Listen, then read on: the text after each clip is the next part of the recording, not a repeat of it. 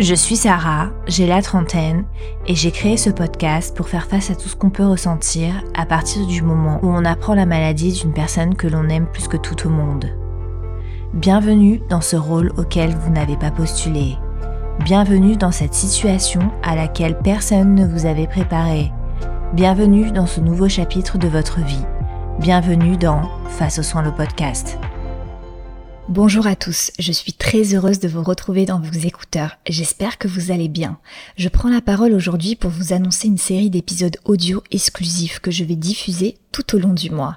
J'ai souhaité créer une collection capsule en partant à la rencontre de porteurs de projets, d'entrepreneurs, de salariés, de freelance qui nous racontent comment la situation de vulnérabilité de leurs parents, de leurs enfants, de leurs conjoints ou de leurs amis leur a fait prendre un virement professionnel choisi ou subi. L'idée n'est absolument pas de promouvoir la force de la résilience à partir des épreuves que la vie nous impose. L'idée n'est pas non plus de promouvoir une injonction à faire quelque chose de positif à partir de quelque chose de négatif.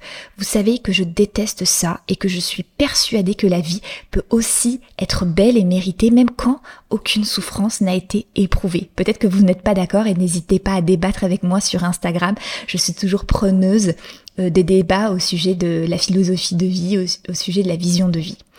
Avec ces témoignages, l'idée n'est pas non plus de vous faire culpabiliser parce que vous, vous ne pouvez pas créer votre activité, ou vous n'avez pas de travail, ou que vous avez simplement décidé de choisir de rester auprès de votre proche, même si cela peut peut-être vous plonger dans la précarité car vous n'avez pas d'autre choix. En fait, l'idée, c'est vraiment de partir à la rencontre de ceux qui ont bien voulu me décrire leur quotidien professionnel et entrepreneurial dans une situation fragilisée et en nous partageant leur vision sans donner de leçons, en partageant leur parcours en toute humilité et leurs projets avec espoir mais aussi lucidité. La vie peut tellement détruire, la vie peut tellement nous prendre, ça vous le savez mieux que personne. Mais je pense que face à la destruction, l'une des meilleures réponses, l'une des réponses possibles et peut-être apaisante, ça peut aussi être l'amour et la création.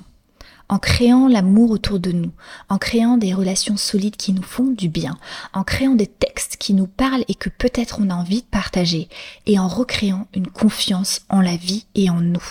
J'ai donc décidé d'appeler cette collection capsule Création, destinée aux personnes dont la vie a été impactée suite à la situation médicale de leurs proches et qui aujourd'hui ont créé un projet ou plusieurs projets imbriqués avec ces nouveaux paramètres.